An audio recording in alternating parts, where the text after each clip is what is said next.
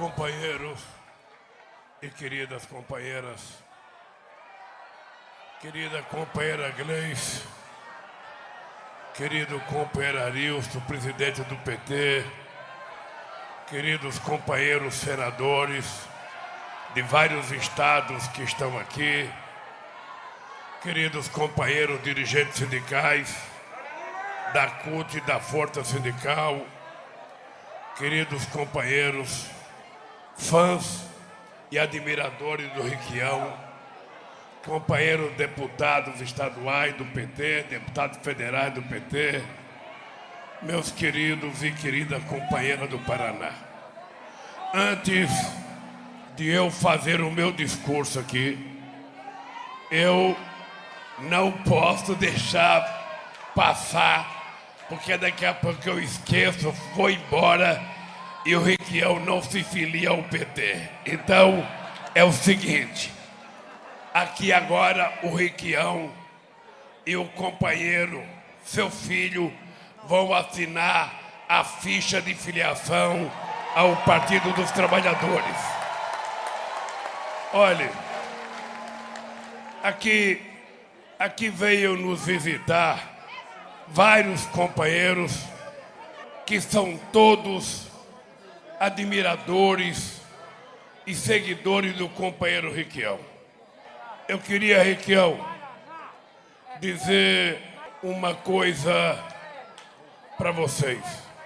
Hoje eu vivi talvez o mais emocionante dia da minha vida, porque depois que eu saí da Polícia Federal de Curitiba, hoje é a primeira vez que eu retorno a Curitiba e eu fui encontrar com algumas centenas de companheiros e companheiras que fizeram a vigília durante 580 dias. Então eu nunca aceitei, companheiro Riquião, eu nunca aceitei, companheiro Bútica, nunca aceitei, Nelson, a ideia de dizer que o Paraná é um estado conservador.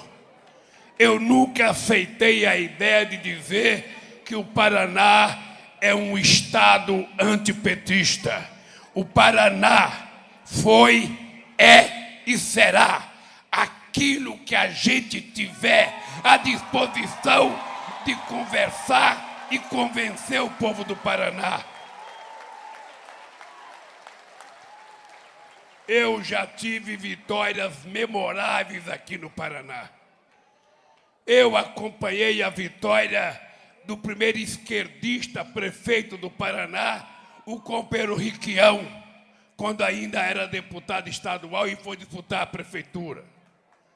Um Estado que tem a coragem de eleger um companheiro da qualidade do Riquião. Um Estado que tem capacidade de ter uma mulher com a coragem da companheira Gleice não pode ser chamado de conservador.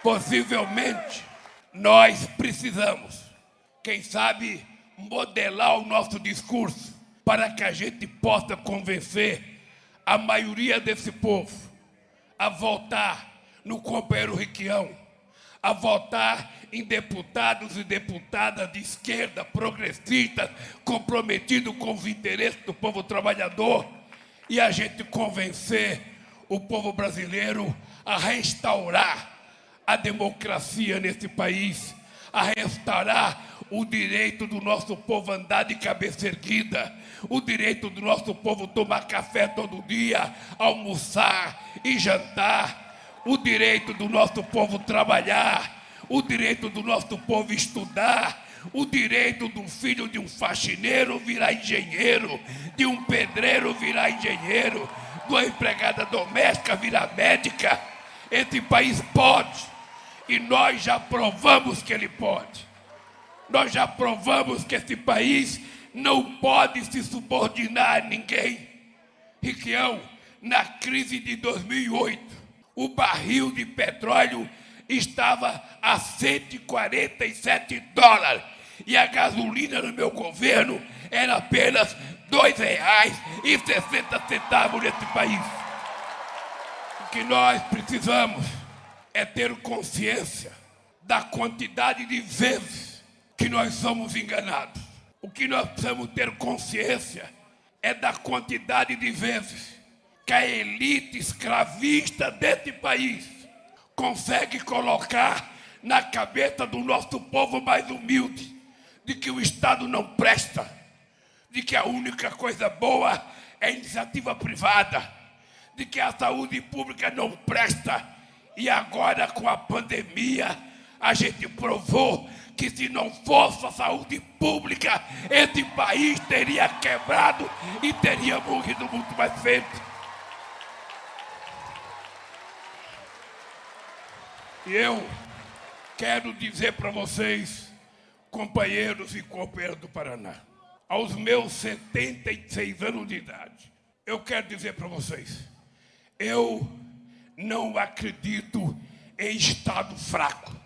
Eu quero que a imprensa, se puder, publique. Eu quero um Estado forte, não um empresário, não um Estado empresarial mas do Estado indutor do desenvolvimento. Um Estado em que não gaste todos os seus recursos para pagar juros ao sistema financeiro, mas um Estado que garanta, numa crise como essa, que não falte comida para o nosso povo, que não falte emprego para o nosso povo, que não falte remédio para o nosso povo. Esse Estado pode fazer isso.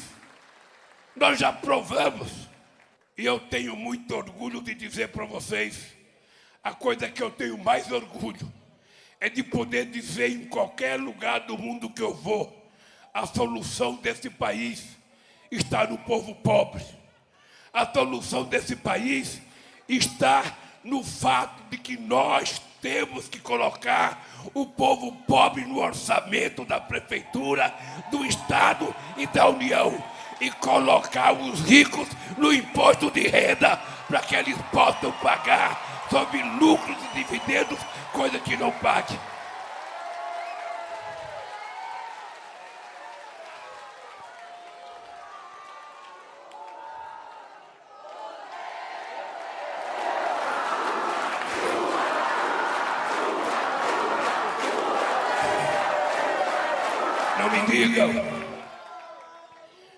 Me digam que o Lula está radical.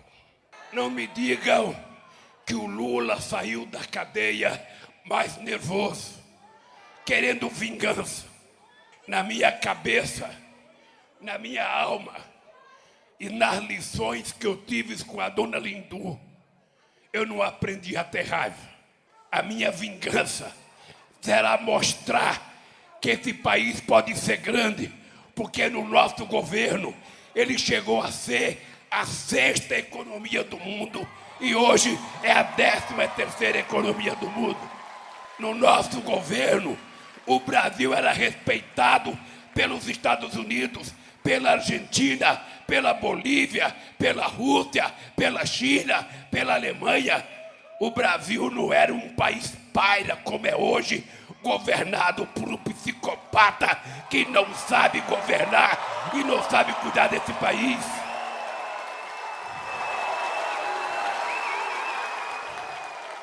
Um homem, um homem que não sabe falar a palavra paz, só sabe falar em ódio.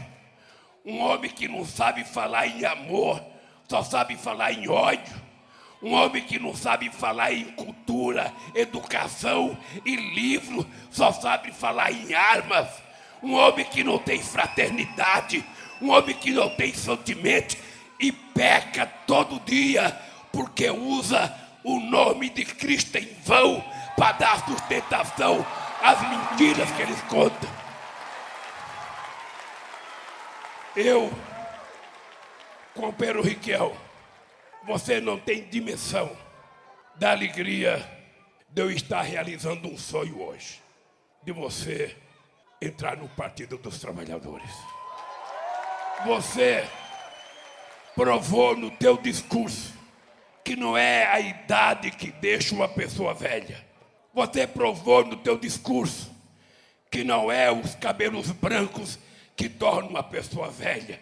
O que torna uma pessoa velha é o coração amargo, é uma pessoa que não ama, é uma pessoa que não gosta do seu semelhante, é uma pessoa que não pratica solidariedade, é uma pessoa que não tem sentimento em relação aos nossos irmãos, é uma pessoa que não sofre com a pessoa que está passando fome, dormindo numa sarjeta na rua de Curitiba.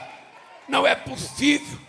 Esse país é o terceiro produtor de alimento do mundo e a gente não pode conceber a ideia que tem 19 milhões de pessoas que não têm o que comer e mais 116 milhões de pessoas que sentem algum problema de insegurança alimentar. Como é que se explica?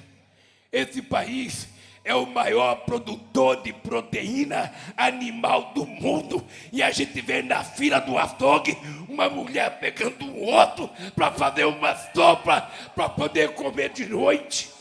Como é que se explica? Não falta alimento, não falta tecnologia. O que falta é vergonha na cara das pessoas que governam o mundo. Não é outra coisa que falta. Então.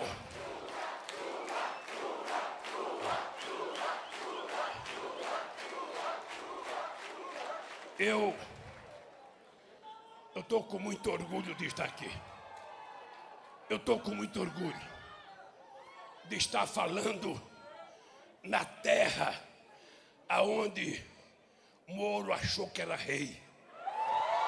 Estou falando na terra onde Dallagnol pensou que era rei, mentindo para a sociedade brasileira e contando mentira para a empresa, para a empresa compartilhar com a sociedade brasileira as mentiras para destruir a esquerda, para destruir o Estado e para destruir o Lula.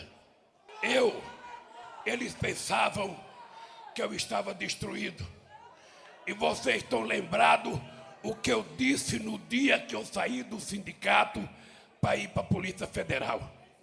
Eu poderia ter ido para outro país. Eu poderia ter me afastado do Brasil. Mas um homem que nasceu em Caetés, que comeu pão pela primeira vez com sete anos de idade, que teve uma mãe que criou doze filhos separada do marido, e todos foram criados, gente honesta e trabalhadora, eu não podia dar o prazer a essa canalhada que resolveu me acusar de que eu era culpado de alguma coisa. Eu, eu estou aqui porque eu disse para vocês, quando eu não estiver mais aqui, eu estarei falando pela boca de vocês. Eu estarei pensando pela cabeça de vocês. Eu estarei andando pela perna de vocês.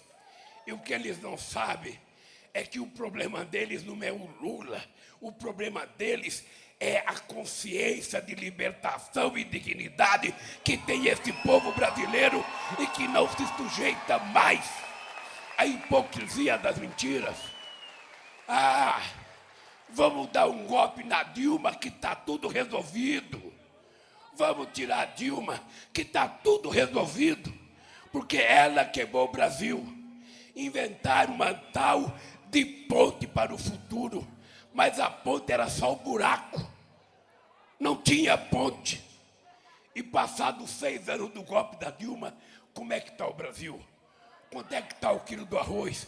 Quanto é que está o quilo de feijão? Quanto é que está o quilo de carne? Quanto é que está o litro de gasolina? Quanto é que está o litro de óleo diesel? Quanto é que está o preço dos pedágios por esse país afora?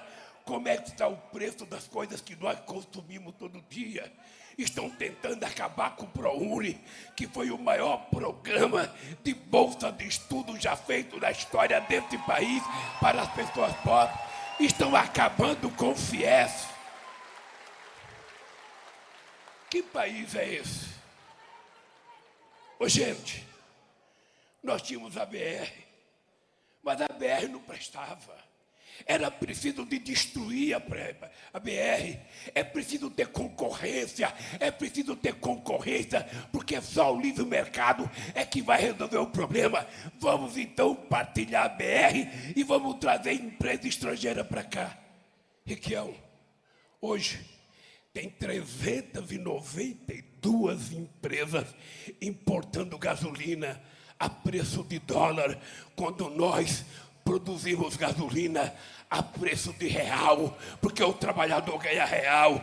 As nossas plataformas que nós fazíamos aqui, o trabalhador ganhava em real. E hoje nós estamos pagando gasolina em dólar. Sabe para quê? Porque é preciso pagar dividendos para os acionistas americanos e mesmo alguns brasileiros. Eu quero dizer, na tua frente, meu jovem Riquião, que eles se preparem, porque o povo vai voltar a governar esse país e a Petrobras vai voltar a ser do povo brasileiro. Não vai privatizar o Correio, não vamos privatizar o Banco do Brasil, não vamos privatizar a Caixa Econômica, não vamos destruir o BNDES, não vamos privatizar a Eletrobras. Eles têm que saber e nós temos que falar agora o que é que nós queremos fazer, porque eu não tenho mais idade de mentir para o povo brasileiro. Eu não posso olhar na cara de um neto ou de uma criança que vem me beijar e falar: Olha, meu filho, não dá para resolver porque o mundo está difícil. É a guerra da Rússia com a Ucrânia que está tornando o fertilizante caro. Mentira! Eles fecharam fábrica de fertilizante no Sergipe, fecharam fábrica de fertilizante no Paraná, deixaram de construir a fábrica de ureia em Três Lagoas, deixaram de construir a fábrica de amônio em Uberaba. E eles nunca se importaram em ser autossuficiente em fertilizante. Nós sim nos preocupamos e começamos a fazer. Ah, o preço da gasolina está caro, porque tem guerra na Ucrânia. O preço da gasolina está caro, porque essa gente que governa esse país não presta, não tem compromisso com vocês. Ô gente, olha, uma coisa mais fantástica que eu aprendi na vida é que quando o pobre tem um pouquinho de dinheiro, o pobre não compra dólar. O pobre não deposita, sabe, nos fundos. O pobre, ele vai imediatamente no supermercado comprar comida. Ele vai comprar material escolar para os filhos. Ele vai comprar uma roupinha melhor para o filho. Ele vai comprar um vestidinho melhor para a mulher ele vai comer um churrasquinho no final de semana, que eu gosto de falar.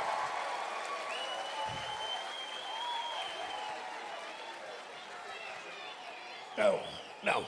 Eu agora aprendi que eu tenho que falar do churrasquinho, mas tem que falar, sabe, das pessoas como a Grace, que já é vegetariana, que só gosta de salada.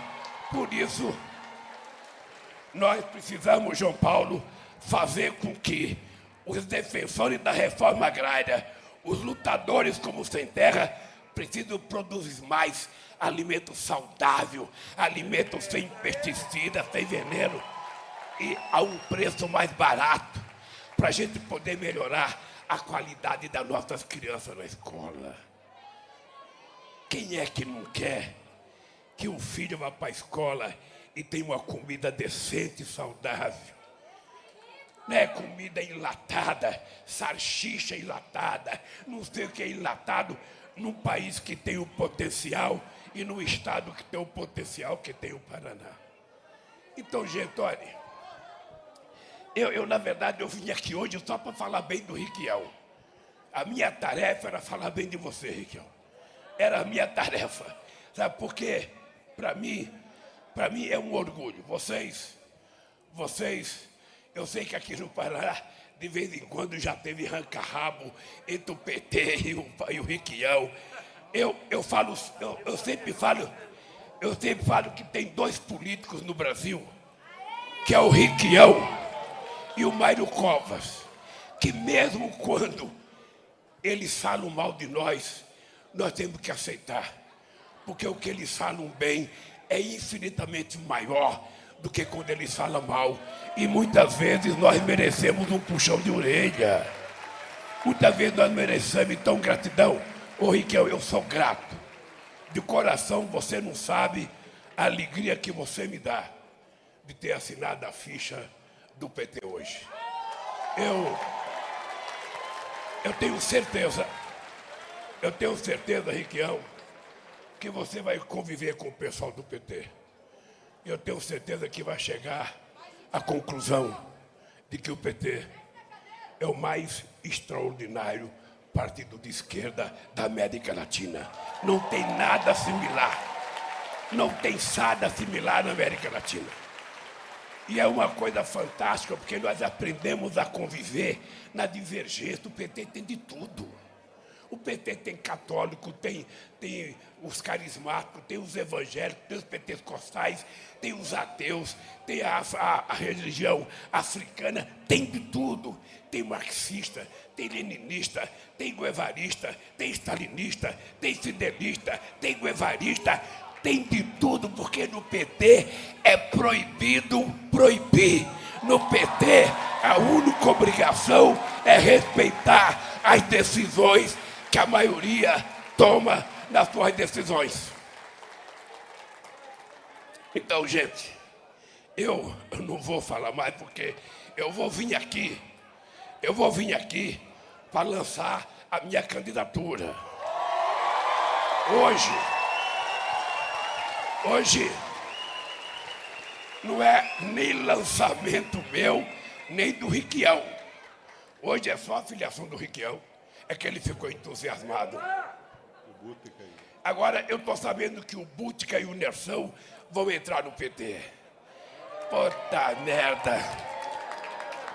Eu vou, com muito orgulho, com muito orgulho, assinar a ficha de vocês e eu acho que o que vocês estão fazendo aqui vai fazer com que eu tenha uma conversa mais séria com o presidente nacional da Força Sindical, que é o meu companheiro metalúrgico Miguel, um dos melhores dirigentes sindicais do Brasil. Companheiro Miguel, presidente da Força Sindical, companheiro metalúrgico de São Paulo. Gente, olha, eu só vou terminar dizendo o seguinte. Eu quero que o Ricão saiba o seguinte, Ricão. Não será uma tarefa fácil nossa. Não será uma tarefa fácil. Nós vamos enfrentar a máquina do Estado. Você já foi governador, eu já fui presidente. Agora nós temos uma coisa que ele não tem, Riquão. Nós temos a verdade estampada nas coisas que nós fizemos no Paraná e no Brasil. Você tem legado. Você tem história. Nós temos história. Eu, todo estado que eu vou, eu desafio algum governo já tem investido mais dinheiro do que o que nós investimos no governo do PT. Eu duvido que no Paraná tenha tido um governador que tenha cuidado do povo pobre, sabe, igual o companheiro Riquião.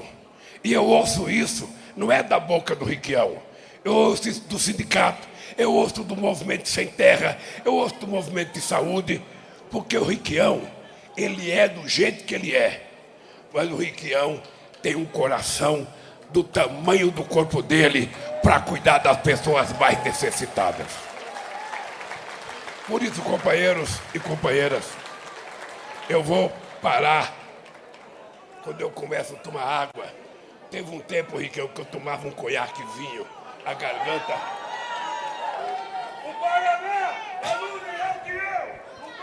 Olha, deixa eu dizer para vocês uma coisa.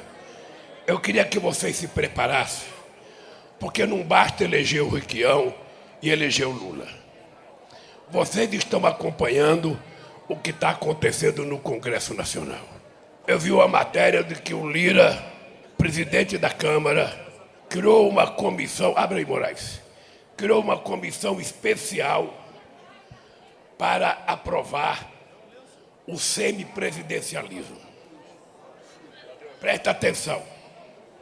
eles tentaram aprovar o parlamentarismo. Nós, com o povo brasileiro, derrotamos ele duas vezes. O povo votou pelo presidencialismo. Agora, só pode ser com medo da nossa volta. Eles estão querendo criar um semipresidencialismo. Ou seja, você vai ter o presidencialismo, mas quem vai mandar é a Câmara e o Senado.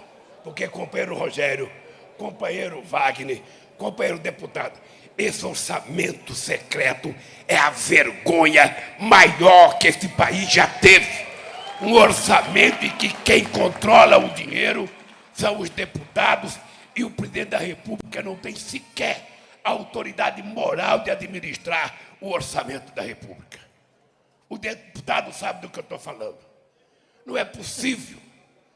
Esse país tem um presidente da República que fala: ah, se eu pudesse mexer na Petrobras, eu dava um murro na Petrobras. Não deu murro, deu uma cabeçada logo na Petrobras. Deu uma cabeçada. Porque não é possível um presidente da República dizer que não consegue mexer nos preços da Petrobras, reúne o Conselho da Petrobras, reúne o Conselho Nacional de Política Energética. Nós somos um país que temos etanol, que temos biodiesel, por que, que a gente tem que ficar dependendo da gasolina? Que história que é essa? Na verdade, gente, é o seguinte: ele se prepare. Ele se prepare. Porque nós vamos melhorar esse país e vamos melhorar o estado de São Paulo. O estado do Paraná. Aí São Paulo também, porque o Haddad, pelo que tudo indica, o Haddad vai ganhar as eleições de São Paulo. Então, gente, não tem nada fácil, mas esse país tem que ser reconstruído. Esse país tem que ser reconstruído porque eles destruíram moralmente, politicamente, educacionalmente, sabe, destruíram do ponto de vista da nossa política externa. Hoje o Brasil não é respeitado.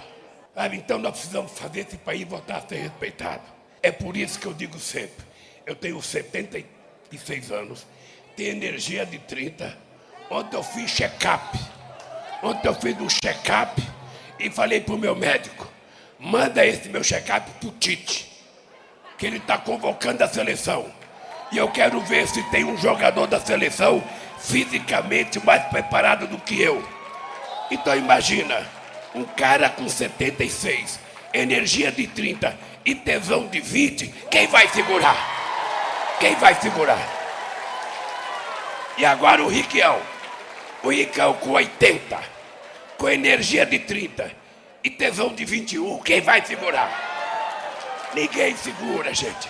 Então se preparem, se preparem, porque nós vamos, junto com vocês, consertar esse país. Paraná, obrigado por tudo que vocês fizeram por mim nesses tempos difíceis. Obrigado por nos conceder o companheiro Riquião. E obrigado por garantir que esse companheiro vai voltar a governar o estado do Paraná para vocês voltarem a ser felizes outra vez. Um beijo no coração de cada mulher, de cada homem e um beijo no coração do Riquião. Gente, um abraço.